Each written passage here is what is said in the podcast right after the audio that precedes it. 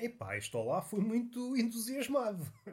menos entusiasmo, menos entusiasmo e já trabalhamos. É preciso esticar o entusiasmo. Vocês não estão à espera.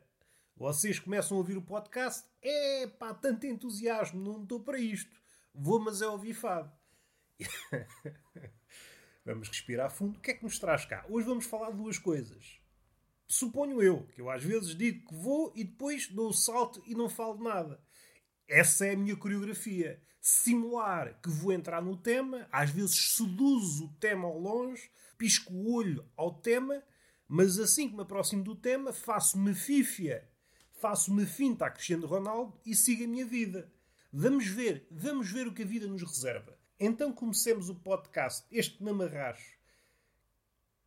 Há uma série recentemente lançada chamada Barman, disponível na RTP Play. Não sei se é acessível por outros meios. Seja como for, procurem no Google ou no SAP, se vocês forem batráquios, e vejam a série. Se a memória não falha, são 7 episódios, por volta dos 20 minutos, 20, 25 minutos. E é uma série de comédia e é uma série espetacular. Eu já estava à espera que fosse uma série boa, mas confesso, não estava à espera que fosse tão boa. É realmente uma das melhores séries de comédia lançada nos últimos tempos. Não tenho nada a apontar. Não tenho nada a apontar. A imagem está boa, os atores estão bons, até as pequenas participações, figuras que aparecem de relance para dizer uma ou duas deixas, até isso está bom foi tratado. É como se fosse um relojoeiro ali a trabalhar esses pequenos detalhes, que é uma coisa que falha em muitas produções nacionais. Por vezes o grosso da cena está impecável, os atores e as atrizes principais e até secundárias está tudo a trabalhar como deve ser. Não lhe queria chamar figurantes, mas personagens de fugida. Só aparecem ali para dizer: Oi, como é que é? E seguem viagem. Estas pontinhas esses detalhes, estes arabescos, que por vezes não adicionam nada à história principal, uma espécie de pozinhos para lim-pim-pim, para dar ali o tempero. Normalmente é o tempero do episódio, estas personagens de fugida. Até isso está impecável. Como há pouco disse, é uma série de humor, mas não se esgota aí. Além de ser de humor, tem também uma mensagem mais poderosa. É uma série que se move pelo menos em duas camadas. É a demanda de um sujeito e os seus obstáculos. Desse ponto de vista, o Carlos Pereira é uma espécie de Ulisses contemporâneo. O seu objetivo é chegar a casa novamente, e esta casa é uma casa que ainda aparece inovoada. Não sabe muito bem qual é a casa dele. E a casa, no sentido mais amplo, é o sítio onde nos sentimos felizes, onde nos sentimos protegidos. Neste caso, será a comédia. Mas entre uma coisa e outra, entre o sítio onde começa e a meta, há uma série de obstáculos. E há várias visões e há a realidade.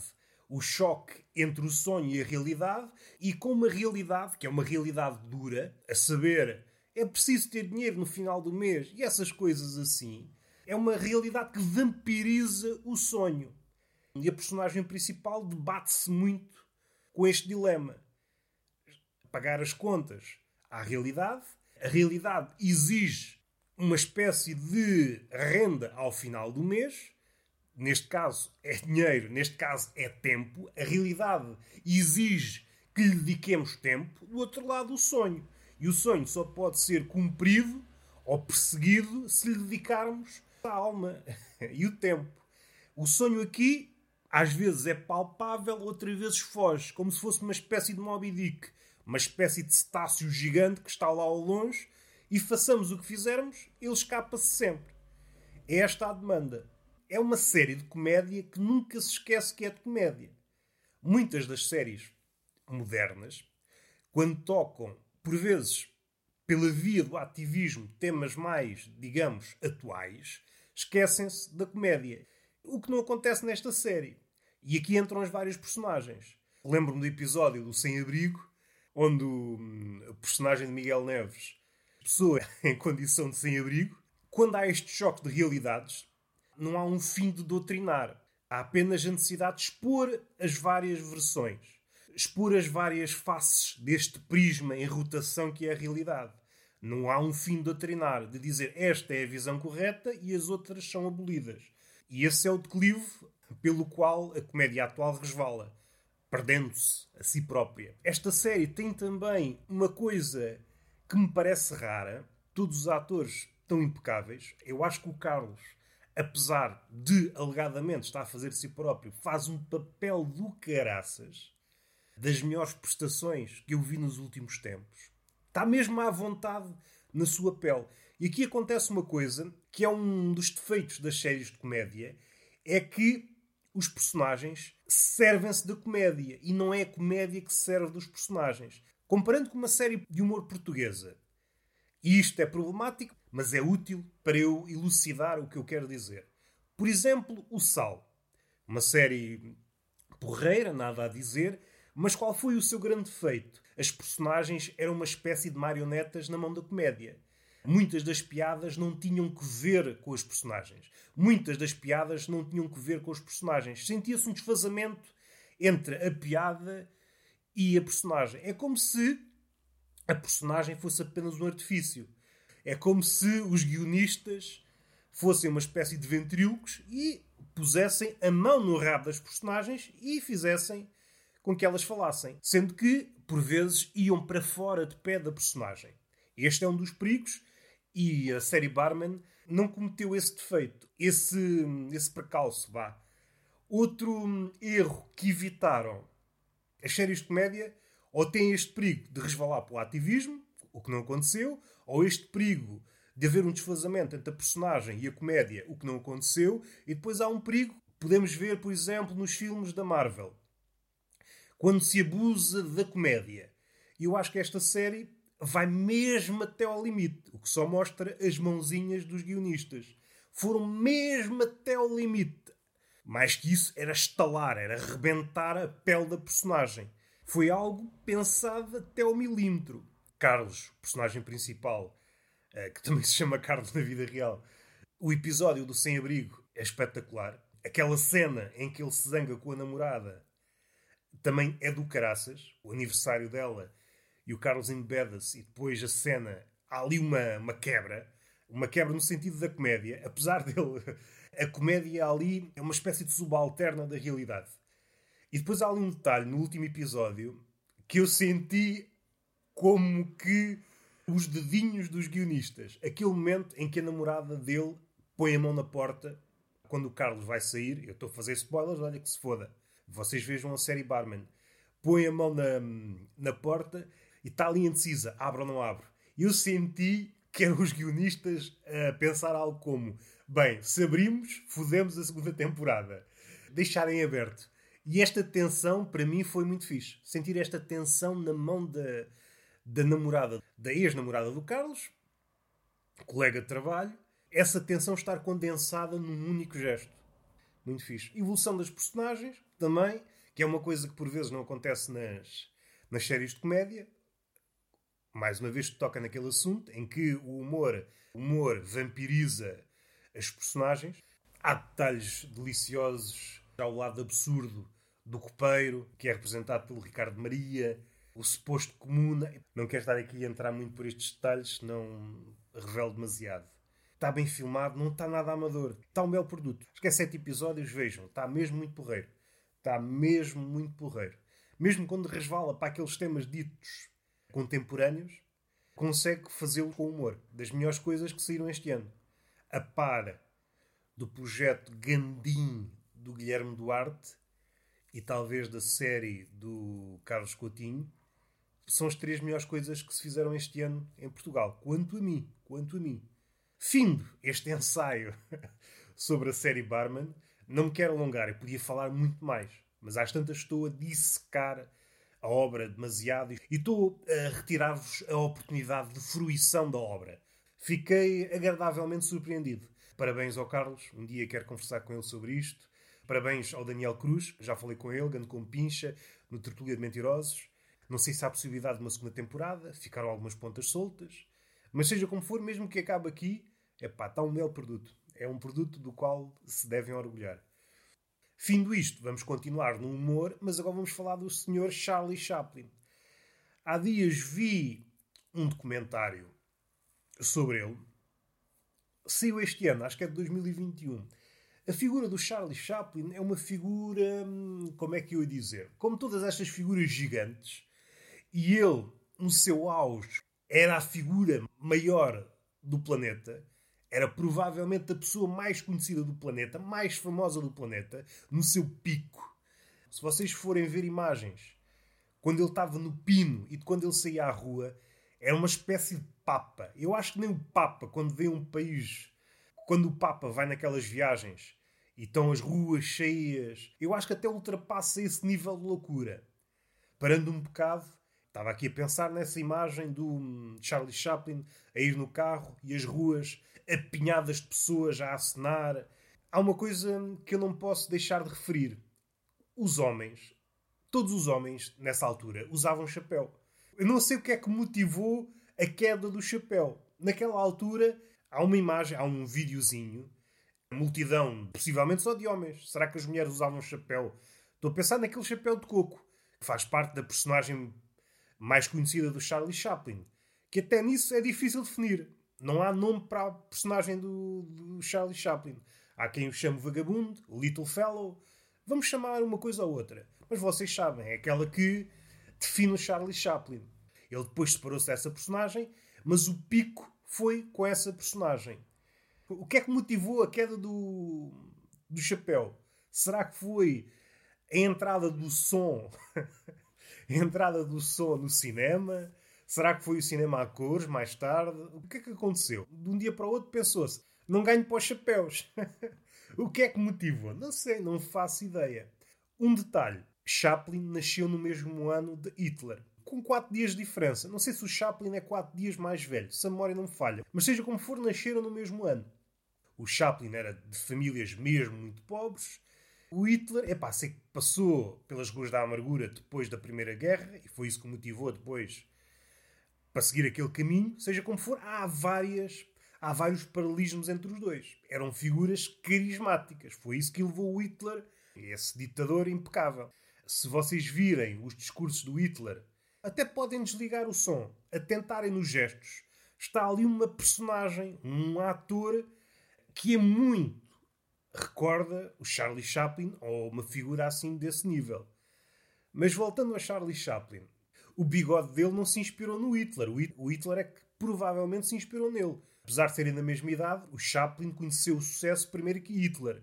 Se a memória não me falha, o grande ditador saiu antes da Segunda Guerra. Estava Hitler a ganhar following, como se diz hoje. Estava no networking. Foi uma espécie de profecia. Se a memória não falha, espero não estar aqui a cometer um equívoco. Mas voltando atrás, esta figura do Little Fellow, do vagabundo, era uma figura que pululava nas primeiras comédias. Se vocês forem ver cinema mudo, muitos atores, muitos comediantes, quase que raspavam aquela figura. Ou o bigode era maior, ou o chapéu era de outra forma, ou a roupa assim assado, o andar era de uma forma ou de outra, sendo que isso foi um- uma das acusações que um dos colegas do Chaplin, que ele integrava uma comitiva, já não sei dizer, uma espécie de, de circo de variedades, em que uma figura também importante na altura tinha algo muito parecido. Se bem que essa figura era muito mais antiga. A figura do Little Fellow foi inspirada mesmo em vagabundos, em sem-abrigo. Curioso como um sem-abrigo inspirou o humorista mais famoso de todos os tempos. Podemos dizer que Chaplin não criou nada de novo. Podemos até adiantar, ninguém cria nada de novo. Mas no caso dele, é claro, levou essa figura à perfeição. Tanto no andar. E ele foi melhor por uma razão. Tanto que essa opção, mais tarde, levou a, a vários problemas. Ele era o melhor, por exemplo, a cair de uma escada. Até arranjar a forma certa de cair de uma escada, se fosse preciso, caía 100 vezes. Ou seja, era este grau de perfeccionismo. Embora muitas das vezes não houvesse guião, ele partia para uma ideia. Estou a lembrar numa cena naquelas portas giratórias, ele tinha ali uma ideia e ia afinando, afinando, afinando, quase até à loucura. O caso mais célebre é uma cena, não sei dizer o filme, mas uma cena em que o Little Fellow encontra uma florista no meio da rua e mais tarde descobre que é cega e ele teve 500 dias para tentar filmar essa cena. Todo o filme foi filmado vezes sem conta. Primeiro achou que a atriz não era indicada, foi mudando, foi mudando de atrizes e às tantas lembrou-se: é pá, se calhar vou voltar à inicial. Teve 500 e tal dias para aquela cena. O que é que ele queria? Queria arranjar uma forma de simular a riqueza. Foi então que ele descobriu, por acaso, o fechar de uma porta. O fechar da porta de um carro. A atriz estava a fazer de cega. Ele só podia passar a imagem que era rico através desta porta de um carro. Até chegar a esta ideia, demorou 500 e tal dias. Obcecado pelo detalhe tinham de fazer exatamente aquilo que ele queria. Aqui já estamos a falar na fase em que ele era tudo. Ele era. Quando eu digo tudo, é tudo. Ele era ator, era coordenador, realizador, era. Se fosse preciso, até era maquilhador e atava e fazia os penteados às atrizes. Ele fazia. Ele queria saber. Sabem aquilo obcecado pelo trabalho e perfeccionista? Ele é o exemplo máximo dessa figura. Entretanto, começou a surgir os filmes. E ele continuou. Todos os outros atores, comediantes mudos, começaram a ter voz. O exemplo mais, mais sonante, o Buxistica. O Buxistica eram mudos, de repente ficaram com voz. E todos os outros, por acaso o Buster Keaton, não sei se na altura, que é o meu comediante mudo favorito, para mim é o melhor, mas eu compreendo a razão pela qual o Chaplin é o mais adorado é mais, como é que eu ia dizer, mais é mais apreensível. O Buster Keaton tem, a nível de coreografias, é o melhor, tem ali um olhar cinematográfico diferente. O Buster Keaton deu muito ao cinema, tal como o Chaplin deu muita coisa ao cinema.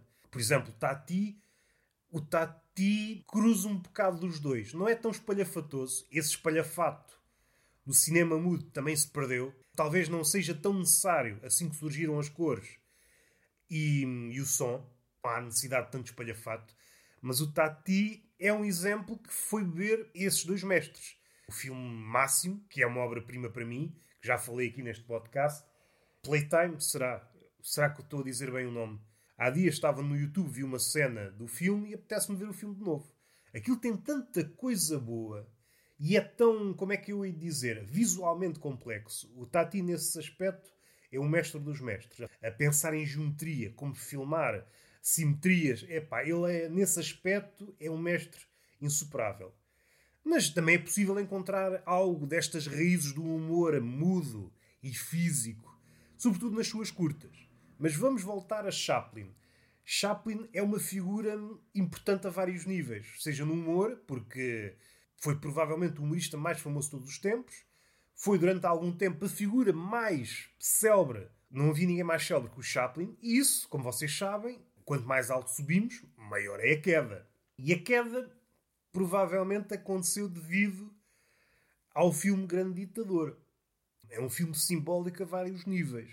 Primeiro, marca com o discurso que é conhecido pela maioria. Primeiro, exemplifica aquilo que mais tarde iria acontecer em termos da Europa e do mundo a Segunda Guerra Mundial. Depois é a primeira vez que o Little Fellow fala. Antes do discurso, no Grande Ditador, o Little Fellow nunca havia falado. Todos os seus camaradas, todos os humoristas do humor mudo, já tinham filmes falados e ele continuava sem falar. E ali foi a primeira vez que ele falou. E para dizer aquilo, cinematograficamente, é provavelmente um dos momentos mais belos. É como se o Little Fellow tivesse a acumular aquilo durante. Fosse impossível ficarmos calados. Mesmo para um personagem mudo, é impossível continuar calado.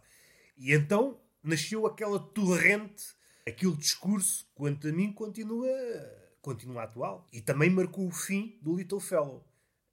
Esse foi o último filme do Little Fellow. O Charlie Chaplin nunca mais fez aquela personagem. E isso, que inicialmente foi visto como integrado, mas depois os inimigos começam a surgir. As interpretações daquele discurso começaram a surgir. E aqui estou a fugir do lado, como é que direi, mais conjugal. Várias alegações que podem ter algum fundo de verdade, outras não, dado que algumas das mulheres acabaram em asilos, ou seja, há acusações de que ele seria uma péssima pessoa na vida particular. Uma das ex-mulheres dele confessou que ele uma vez apontou uma pistola Essa mulher, entretanto, foi para um asilo e nunca mais ninguém soube dela. A única pessoa que podia ter dado essa imagem do Chaplin foi a última mulher com quem ele viveu até ao final dos dias. Ali a roçar a pedofilia, a última mulher conheceu a última mulher, tinha ela 17 anos, ele já tinha 50 e tais, a memória não me falha, e casaram-se quando ela fez 18. Essa mulher, não me lembro o nome dela, nunca disse nada. Neste documentário que saiu este ano, os filhos do Chaplin falam do pai, acho que ela já morreu. Nunca disse nada, como se prestasse uma homenagem ao Chaplin. Os filhos contam que ela escrevia obsessivamente. Nos últimos anos, queimou tudo o que escreveu. Ou seja, se há alguma história para contar do Chaplin que nos fugiu do radar, dificilmente chegaremos à verdade. Mas saindo desse lado, voltando ao Little Fellow, ao discurso do grande ditador, ao fim dessa personagem e às interpretações múltiplas desse discurso. Com o passar do tempo, esse discurso começou a ser visto como comunista. E como vocês sabem, os Estados Unidos era pior ser comunista que nazi ou seja o que for. Era como se fosse uma doença. As suspeitas começaram a engrossar e essa figura, o Chaplin, que era a figura suprema do mundo, começou a descer por aí abaixo. Sucedeu um, um fenómeno que hoje tem muito mais força, mas que na altura já existia. Este fenómeno das fake news. É útil olharmos para o passado porque na altura era muito mais simples. O que é que sucedia? O FBI mandava notícias falsas para uma senhora que geria na rádio uma espécie de coluna cor-de-rosa. Era uma senhora poderosíssima na altura, tinha, sei lá, milhões, 30 e tal milhões de ouvintes. Era uma sumidade. Toda a gente se punha à volta da telefonia para ouvir o que é que esta senhora dizia. Tinha o poder de destroçar carreiras o FBI passava informações falsas a esta senhora, esta senhora dizia, o FBI recolhia aquilo que a senhora disse, porventura magnificava e criava este ciclo de difamação. Hoje vê-se, os documentos são públicos, vê-se que foi tudo infundado.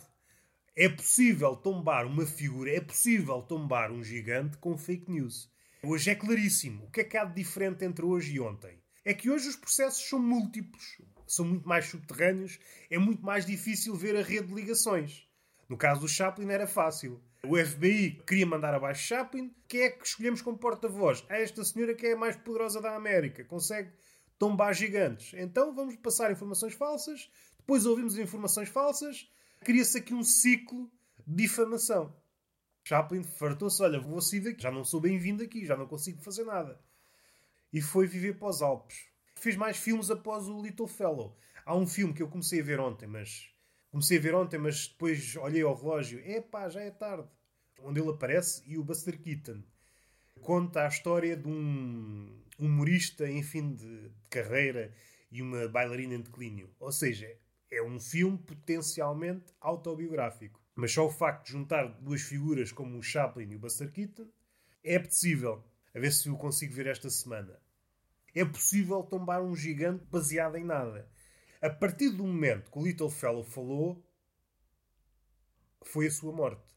Se o Charlie Chaplin nunca tivesse saído da personagem muda, provavelmente continuava a fazer. O declínio seria mais ou menos certo, porque o mundo estava a tornar-se outra coisa. Foi possivelmente um dos últimos resistentes, se não mesmo o último, cinema mudo.